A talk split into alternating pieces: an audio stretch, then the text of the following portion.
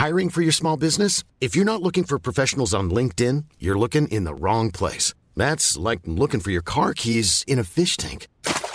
LinkedIn helps you hire professionals you can't find anywhere else, even those who aren't actively searching for a new job but might be open to the perfect role. In a given month, over 70% of LinkedIn users don't even visit other leading job sites. So start looking in the right place. With LinkedIn, you can hire professionals like a professional. Post your free job on linkedin.com slash people today.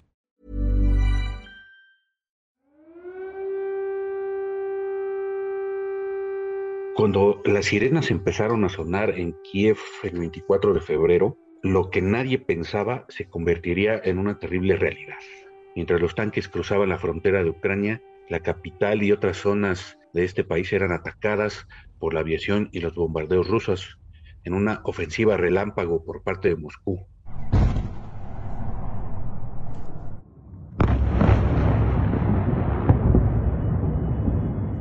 Desde el principio, las víctimas eran civiles. Bajo los incesantes bombardeos de los primeros días, la gente se vio obligada a refugiarse en sótanos y luego comenzó a huir en masa. Miles de personas cruzaron a los países vecinos y la Unión Europea abrió sus puertas, convirtiéndose en el mayor éxodo en Europa desde la Segunda Guerra Mundial. Pero a principios de marzo, el objetivo de Rusia de apoderarse del país, de tomar la capital y derrocar al gobierno de Volodymyr Zelensky estaba en peligro. No estaba funcionando su estrategia. Las bajas rusas aumentaban, los tanques aparecían destruidos en las calles en medio de la feroz resistencia ucraniana y la incompetencia militar de los invasores. A medida que aumentaban las atrocidades, Occidente golpeaba a Rusia con sanciones cada vez más duras y aumentaba la ayuda militar a Ucrania. La OTAN se revitalizaba tras años de estancamiento. En mayo, el curso de la guerra ya había cambiado. Rusia fue empujada gradualmente de las zonas norte y oeste. Sus objetivos principales fueron abandonados y ahora se concentra en la región del Donbass, la región este de Ucrania, que desde un principio había sido su principal objetivo. La guerra de Ucrania ha causado no solo daño y sufrimiento a los ucranianos, sino también un cisma mundial que amenaza el orden llamado mundial, el orden establecido y también, según analistas, prevé el fin de la globalización. ¿En qué punto estamos en este momento en la guerra de Ucrania a 100 días de su inicio? En este capítulo de las claves del mundo trataremos de explicar en qué momento estamos y hacia dónde se dirige esta cruenta guerra que de días pasados entró a su día 100. Hola amigos, bienvenidos a las claves del mundo. Nos saluda con mucho gusto Víctor Hugo Rico, editor de la sección del mundo de El Sol de México.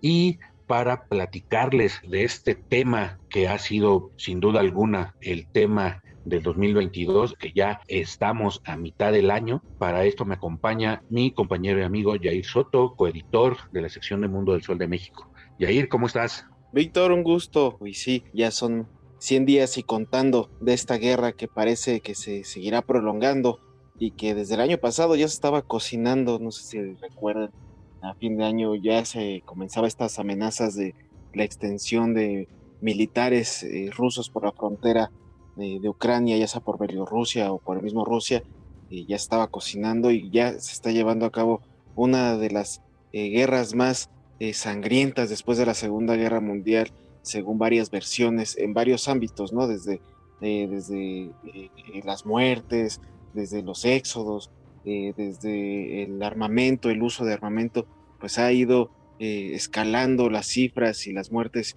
y pues prácticamente esta guerra eh, que nos está tocando vivir, pues sí está siendo un eco en un mundo globalizado y controlado por los medios de comunicación, por las redes sociales. Y pues ahora sí, a diferencia de ese, ese conflicto de la Segunda Guerra Mundial, pues no hay, no hay persona que no sepa eh, qué es lo que está sucediendo en estos momentos en Ucrania. Y aún así, pues les vamos a llevar este, eh, pues más allá de un resumen, es lo que ha sucedido en estos tres meses, eh, cómo está evolucionando, quién va ganando la guerra, las versiones que se manejan en ambos frentes, si realmente estamos al borde de una crisis alimentaria, una crisis económica, situaciones derivadas por esta guerra.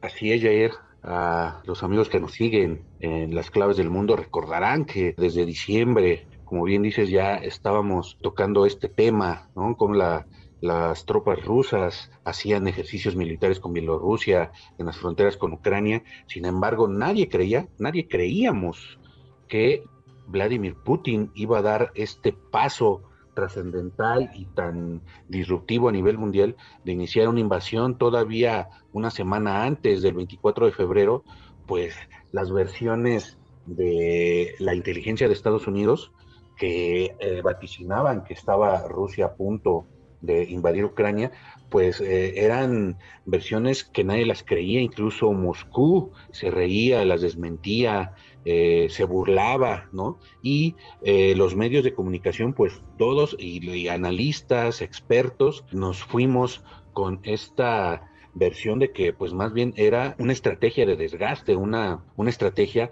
para obligar a Estados Unidos y sus aliados de la OTAN, la Unión Europea, de negociar todo lo que Moscú estaba poniendo sobre la mesa, que era principalmente las cuestiones de su seguridad como país, la exigencia de que la OTAN no se expandiera más a las fronteras, eh, más cercano a las fronteras de, Rusia. Como bien recuerdan, eh, Ucrania eh, exigía el ingreso de, de, su país a la OTAN y esto pues dio pie a que el 24 de febrero iniciara esta invasión y que pues nos sorprendió a todos. Luego pues venía la, versión de que iba a ser una guerra relámpago, iba a ser una guerra de corta duración, donde pues la superioridad eh, bélica de Rusia iba prácticamente a aplastar a Ucrania, iban a tomar Kiev, eh, Rusia su principal objetivo era Kiev y asegurar posiciones en la región del este del Donbass, donde pues desde hace años se libra una guerra cruenta entre los separatistas prorrusos y las fuerzas ucranianas para eh, pues anexarse o para liberar o para independizarse eh, estos territorios de Lugansk y Donetsk, pero esto tampoco ocurrió. Las muertes siguieron, empezamos a oír de las masacres de Bucha, eh, esta, ciudad cercana a la capital, empezamos a, escuchar del cerco de Mariupol, cerco terrible que terminaría destruyendo la ciudad y pues la estrategia rusa no avanzaba, los rusos eh, empezaban a verse atascados, eh, su maquinaria, ahora lo sabemos, pues era una maquinaria vetusta, eh, analistas aseguran de que Rusia pues realmente estaba mandando, se va a escuchar tal vez despectivo, pero estaba, eh, estaba mandando basura, digamos, a, combatir, ni siquiera estaba mandando a sus mejores tropas, estaba mandando muchos reservistas, estaba mandando maquinaria vieja a combatir. Y eh, no contaban tampoco con la feroz resistencia de los ucranianos que eh, se empezaron a organizar como una especie de guerra de guerrillas y empezaron a repeler a los rusos, sobre todo de, la capital, ¿no? del centro del país y del norte, en Kiev. Entonces, eh, aquí fue donde Putin da un golpe de mano en la mesa, un golpe en la mesa y pues incluso destituye a su principal general encargado de, las operaciones en Ucrania y pone al mando al general que estaba encargado de las operaciones en el este del país, lo pone a cargo de toda la operación en Ucrania y empieza a centrarse en la región del Donbass. Esta eh, pues, maquinaria bélica del, del, Kremlin se empieza a reagrupar, sale de Kiev, se reabastece y se empieza a centrar en la región oriental del Donbass y el sureste la ciudad portuaria de Mariupol, que es una ciudad eh, eh, trascendental porque une el este precisamente de Ucrania, esta región del Donbass, es el punto de unión entre el Donbass y Crimea, que es pues la, eh, la península que tomó Rusia desde el 2014 esta ciudad de Mariupol terminó cayendo, no después pues de ser prácticamente destruida. Y la ciudad actualmente, la ciudad estratégica de Severodonetsk, que es la capital administrativa, administrativa de Lugansk, se está convirtiendo en el campo de batalla clave en este momento. Las fuerzas rusas están avanzando poco a poco, combatiendo focos de resistencia. Eh, Volodymyr Zelensky anuncia en días pasados que Rusia ya tiene el 20% del control de Ucrania, del territorio ucraniano, cuando antes de la guerra tendría aproximadamente, según cálculos, tendría un 3% del control de territorio ucraniano. O sea, en, en, tres meses de guerra el avance fue sustancial, aunque no como pensaba Rusia, y esto ha llevado a la OTAN a declarar que la Unión Europea, Estados Unidos, todos los aliados y amigos de Ucrania se tienen que preparar para una larga, larga batalla, una larga contienda y una guerra de desgaste que va a ser terrible. Ni las sanciones han logrado parar a Rusia y en este momento estamos en, en esta, eh, desde el punto de vista bélico, estamos en esta situación, Jair. Tal parece que eh, desde que Rusia se decidió a enfocarse en el este, ha tenido mejores resultados que los vistos al inicio de esta guerra, la que consideraba fugaz, y actualmente pues Rusia ya está controlando, como bien mencionas, el 20% considerando a, Crimea, este territorio anexionado en los últimos años durante el inicio de la guerra. Estamos hablando de hace más de 10 años eh, en el este de Ucrania, en el que está respaldando a grupos prorrusos. Y actualmente los nuevos objetivos de Rusia ya reducidos totalmente al control del este que le están funcionando, eh, parece ser eh, ya lo está controlando, incluso ya se están aventurando eh, el gobierno ruso a hablar de que en julio va a haber referéndums de anexión hacia Rusia, obviamente celebrados en estos territorios eh, prorrusos, y esto pues prácticamente aleja más las negociaciones con Ucrania, que de por sí han sido muy accidentadas. han estado mutando también estas, estas peticiones de cada bando eh, para tratar de, llevar la paz en esta región. Sin embargo, pues conforme va avanzando la guerra, estos, estas peticiones van cambiando, sobre todo eh, de Rusia. Hay que considerar que al inicio de la guerra, eh, Rusia pedía el reconocimiento de, Crimea como su territorio y ahora a tres meses de esta guerra, pues ya también está hablando, considerar, está exigiendo la, la, consideración de reconocer el este, todo el Donbass como territorio independiente.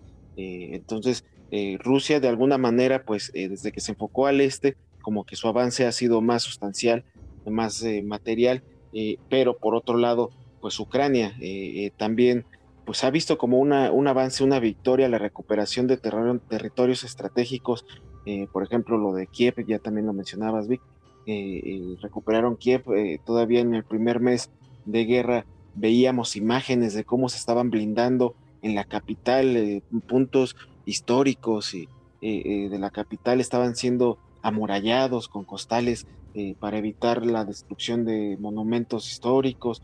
la gente estaba huyendo y, ahora vemos nuevamente cómo la gente ha regresado y tienen prácticamente una vida relativamente normal en la capital después del repliegue de los rusos y pues ahora prácticamente en el contexto internacional pues lo que se está condenando más son estas cifras de muertos, ¿no?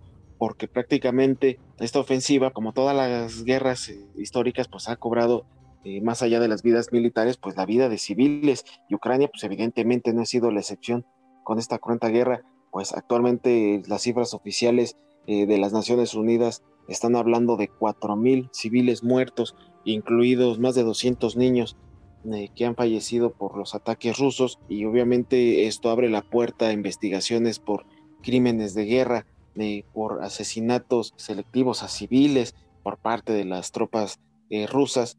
Y bueno, esto como también ya lo mencionabas, Vic, abrió más eh, los ojos al mundo después de esta eh, el descubrimiento de cadáveres en Bucha, son atacadas por, por Rusia tratando de controlar esos territorios, pues ejecutaron a varios civiles. Días después de lo de Bucha también bombardearon una estación de metro que cobró la vida de más de 50 civiles.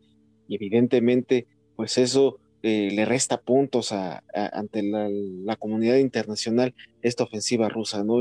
El, asesinar civiles, pues prácticamente no, está bien visto por la comunidad internacional y queda manchada esta ofensiva rusa que por más que se empeñan en hablar de que pues no va eh, a cobrar vidas o que ellos no son, pues ahí están los, los cuerpos, ¿no? Entonces Ucrania, Occidente, eh, pues, ya están iniciando estos juicios incluso de, de, crímenes de guerra contra tropas rusas, evidentemente son eh, soldados rusos que no tienen experiencia, que no tienen la formación que cabezaron esta ofensiva, debido a que prácticamente son reservistas los que enviaron. Incluso los, especialistas hablan de que esta ofensiva fue muy, muy hecha al aventón, casi, casi, porque un poco planeada por, ahora sí que por confianza de Rusia, mandaron a sus reservistas con eh, equipo militar, pues ya antaño, que casi inservible, y pues prácticamente así, eh, en términos militares, para llevar a cabo una ofensiva exitosa, relámpago, se tendría que poner en el territorio al 3 por 1 de, militares, ¿no? O sea, hablar de tres militares rusos por cada ucraniano y lo que se envió a, a Ucrania fue de uno por uno. Entonces, por eso hablan de, de por qué Rusia ha tenido un avance muy lento, muy accidentado, que no le ha beneficiado en su organización para alcanzar sus objetivos en Ucrania. Y pues esto, hablan retomando lo de los civiles, pues prácticamente con la, el avance ruso, pues ha provocado uno de los peores éxodos históricos, incluso el, peor eh, contemporáneo, rebasando las cifras de, del, éxodo de sirios después de también una guerra eterna que todavía sigue vigente en Siria, eh, pues eh, lo que ha logrado ese éxodo en 10 años en Siria, pues se ha conseguido en Ucrania en tan solo tres meses sin contando. Estamos hablando de 6.8 millones de refugiados que eh, ya han salido de, Ucrania, que han abandonado el territorio ucraniano por esta guerra. La mayoría pues son mujeres y niños y ancianos. Prácticamente los hombres eh, fueron retenidos en el país por el gobierno ucraniano alegando este, esta defensa a su país y por eso eh, la mayoría son mujeres, niños y ancianos. Y pues prácticamente eh, estamos hablando que las cifras del ACNUR, este organismo de, refugiados de Naciones Unidas, está colocando que solamente 2.2 millones de ucranianos han vuelto a Ucrania, de, pese a que ha recuperado algunos terrenos, 2.2 millones solamente se han atrevido a regresar. Actualmente eh, la cifra del éxodo pues ha disminuido evidentemente por la contraofensiva ucraniana, pero aún así ha costado unas cifras interminables históricas que ha registrado la ACNUR respecto a estos civiles ucranianos, Vic. Así es, Jair. Este éxodo, como bien decías, ya ha superado a los refugiados que han salido de Siria sí habla la ACNUR de 6.8 millones de personas que han salido del país, pero también si contamos a los desplazados internos, en total 14 millones de ucranianos han tenido que dejar sus hogares en un país en el que pues viven 44 millones de habitantes es una cifra inmensa, ¿no? E, este es el tamaño de la tragedia civil que es la principal. Eh, al final de todo, esto es lo, nadie puede estar pues feliz, nadie puede celebrar la muerte de civiles, el, el desplazamiento forzado de millones de, personas de sus hogares, dejando atrás sus vidas, eh, eh, dejando atrás sus casas, de sus ciudades destrozadas. Esto es la principal tragedia que vive el mundo en cuanto a la guerra, ¿no? La, guerra, pues nadie creo que se puede, celebrarla. Desde el punto de vista geopolítico, ya eh, las cosas también se ven desde otra perspectiva, es otra visión, cómo la guerra de Ucrania está afectando al mundo, principalmente eh, empezaríamos por la cuestión de Europa, ¿no, Jair? La, la OTAN, la Alianza del Atlántico Norte, esta alianza que se creó después de la Segunda Guerra Mundial para defender a los países aliados, pues de amenazas, de enemigos externos en esa época, pues eran, por supuesto, que la Unión Soviética, el comunismo, etcétera. Eh, después de la caída del muro de Berlín, pues mucha gente ya veía a la OTAN como un ente inservible. Antes de esta guerra, antes del inicio de esta guerra del año pasado, en 2021, incluso el presidente de Francia, Macron, pues ya daba por muerta a la OTAN, la daba por un, por un cadáver que pues todavía seguía caminando, pero ya sin vida, hablaba de que tenía que o desaparecer o tenía que haber una gran transformación en la OTAN y esto, pues según muchos analistas, después de la invasión rusa, es el gran eh, triunfo de Occidente frente a Rusia. Lo que, lo que buscaba Rusia de desaparecer a la OTAN o de replegarla o de hacerla más pequeña o de obligar a que negociara, le salió el tiro por la culata a, Vladimir Putin porque la OTAN pues se volvió más fuerte que nunca, en lugar de debilitarse, se fortaleció y ahora pues hay más países que buscan integrarse a la OTAN, los unió después de la turbulenta presidencia de Donald Trump, que también buscaba empequeñecer a la OTAN, eh, le empezó a, criticar, empezó a rebajarle los fondos, etcétera. Eh, había una gran desunión evidente en estos años de Donald Trump y hasta el año pasado, pues ahora ocurrió lo que Rusia precisamente no quería y ese es pues un una de las grandes eh, eh, tonterías que hemos visto en esta guerra, en estas justificaciones para la guerra, la OTAN está más fuerte que nunca. En el otro eh, tema también de la cuestión de eh, las armas, de la militarización, pues está ocurriendo lo que Rusia precisamente no quería. Ya países eh, cercanos a Rusia, los países bálticos, Rumania, entre otros países, Polonia, están empezando a recibir más soldados de la OTAN, están empezando a recibir armamento. Ucrania misma está empezando a recibir armamento pesado. Entonces estamos viendo una militarización también sin precedentes, estamos viendo un movimiento de armas ligeras, pero también armas pesadas a nivel mundial que no se había visto en muchos años y esto incluso pues está llamando eh, la atención de la Interpol, por ejemplo, que ya lanzó eh, la alerta de que este eh, pues movimiento de armas, lo más seguro es que en un futuro no muy lejano van a terminar llegando a manos del crimen organizado. De hecho, el director del Interpol asegura que esto ya está pasando, que las organizaciones criminales ya pusieron el ojo en las armas porque pues no está viendo una fiscalización pues eh, estricta del el armamento que se está llevando eh, a Ucrania, ¿no? El, el, vuelo de Zelensky clama en todos los lugares donde puede hablar a nivel eh, mundial, a nivel europeo, por más armas, por más armas, porque eso es lo único que puede hacerlos ganar la guerra, ya que Occidente no quiere involucrarse directamente en una acción militar contra Rusia, aunque este está armando al enemigo, para Rusia significa que efectivamente eh, Occidente está eh, involucrado militarmente eh, de forma directa contra ellos.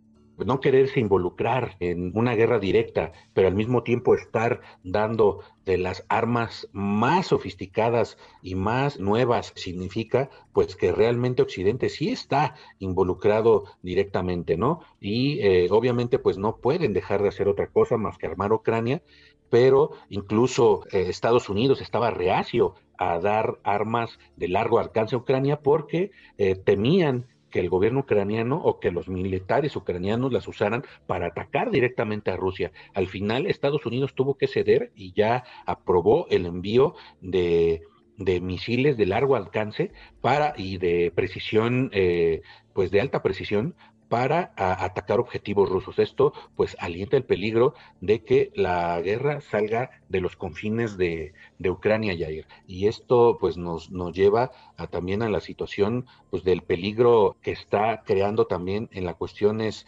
eh, tanto de el, peligro este, económico, la crisis alimentaria y estas voces que hablan de la muerte de la globalización.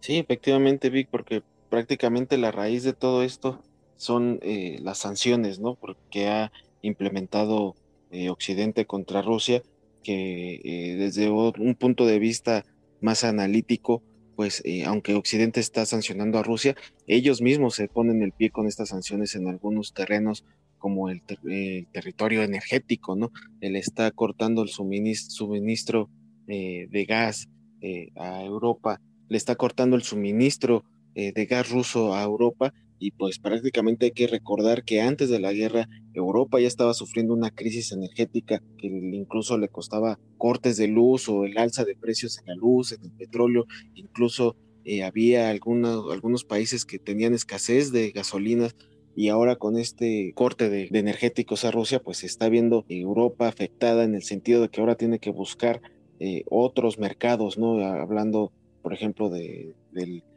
países árabes que tienen que ahora que buscar eh, que ellos les suministre y obviamente pues sale más caro, van a volver a subir los precios y va a acelerar esta crisis energética en el continente europeo y obviamente eh, Rusia pues ha, ha respondido, ¿no? Y, ha contenido la mayoría de las sanciones económicas, las ha resistido, pero en los últimos en las últimas semanas hemos visto que responde con estos cortes de suministro de gas. Ya lo vimos en Dinamarca, en Países Bajos, en Polonia, eh, al mismo Ucrania, eh, Ucrania que es el puente que conecta a Rusia con Europa en el suministro de, gas. Entonces, eh, por ese lado, pues Rusia estratégicamente ha golpeado, se ha llevado, se ha arrastrado a estos países de miembros de la Unión Europea en sus sanciones.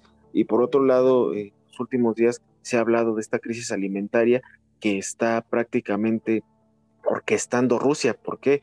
Porque estamos hablando de que está eh, cortando los envíos de ciertos alimentos, de cereales sobre todo a Asia, a África, y, Rusia y Ucrania siendo dos países que son, que son grandes exportadores de cereales, pues por un lado Ucrania le han cortado este suministro de este envío de, cereales, de alimentos, durante su ofensiva Rusia, más allá de cortarle los puertos, los cruces terrestres para las exportaciones, pues también se encargó de quemar muchos campos de, trigo, de muchos campos de, cosechas eh, importantes, eh, estratégicos de Ucrania, y pues esto está hablando de que pues Rusia sí de alguna manera está orquestando eh, esta crisis alimentaria que ya se está reflejando en, varios países pobres, sobre todo, que dependen casi en su mayoría de los suministros alimenticios de, Rusia y de Ucrania.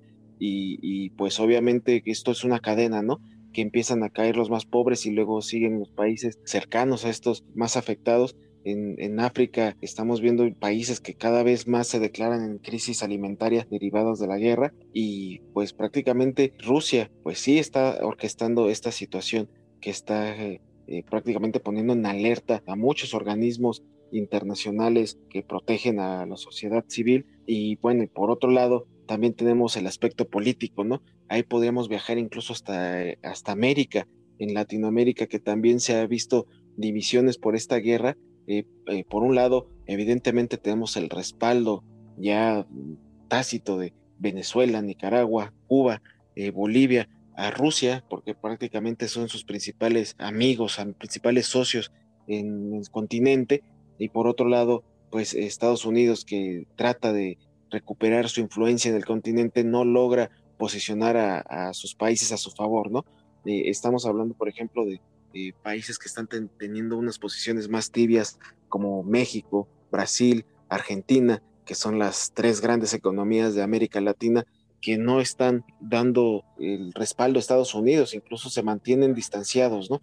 Tratan de mantener una línea ah, con Rusia que prácticamente tienen eh, pues una relación amistosa, más allá de ser una tendencia de izquierda, pues eh, realmente eh, estos países han mantenido, se han mantenido en línea y pues esto le está afectando a Estados Unidos, que incluso en el aspecto diplomático ah, de cara ya a la cumbre de las Américas, pues está viendo reflejado esta situación con estas divisiones dentro del continente. Y entonces es así como pues está afectando eh, en cuestión alimentaria, en cuestión económica, en cuestión diplomática, eh, pues a todo el mundo, se está dividiendo como aquel, aquellos tiempos de la Guerra Fría del bloque azul, del bloque rojo, pues prácticamente se está viendo eh, una división similar, que si bien ah, los especialistas hablan de países que no están tomando una posición, pues prácticamente es como si estuvieran respaldando a Rusia. Y, de alguna manera, pues esto, eh, pues está viendo esta fragilidad diplomática, política del mundo y que pues eh, a la postre va a seguir eh, aumentando esta polarización global conforme vaya evolucionando la guerra.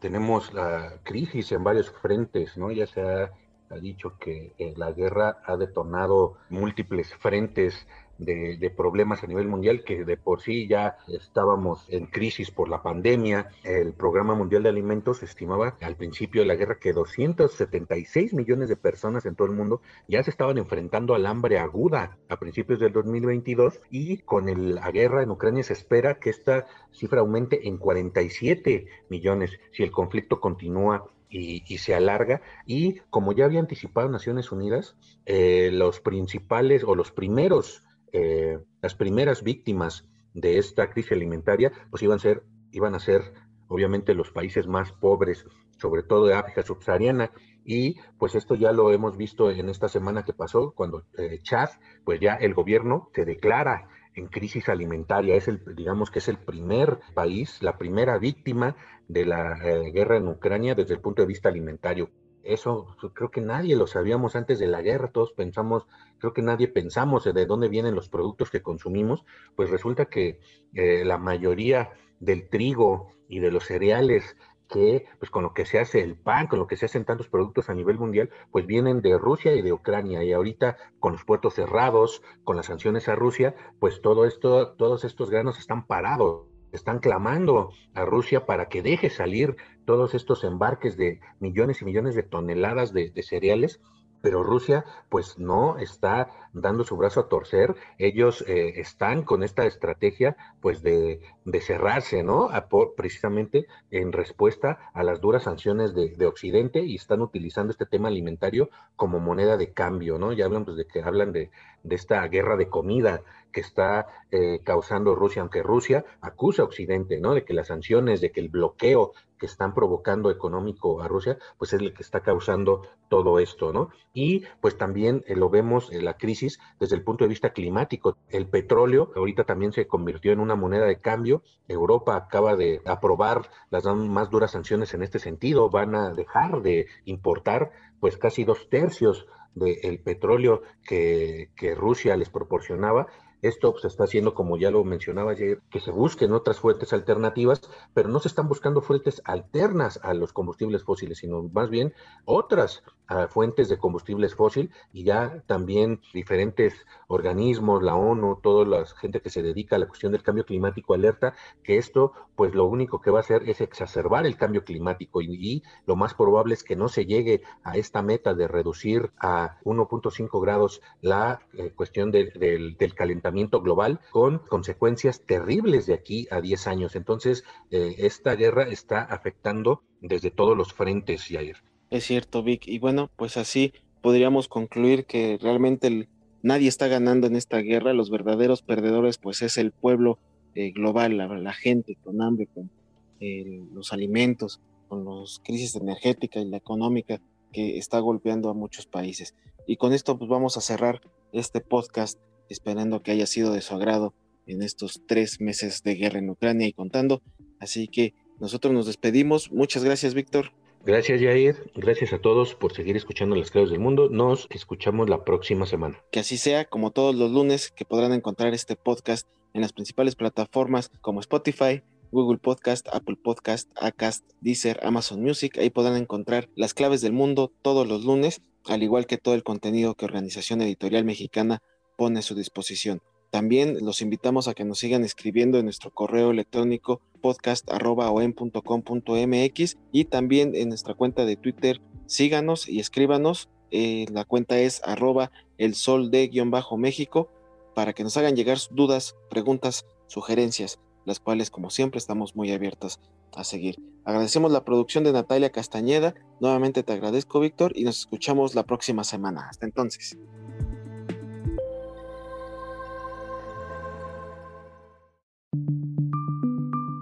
Esta es una producción de la Organización Editorial Mexicana.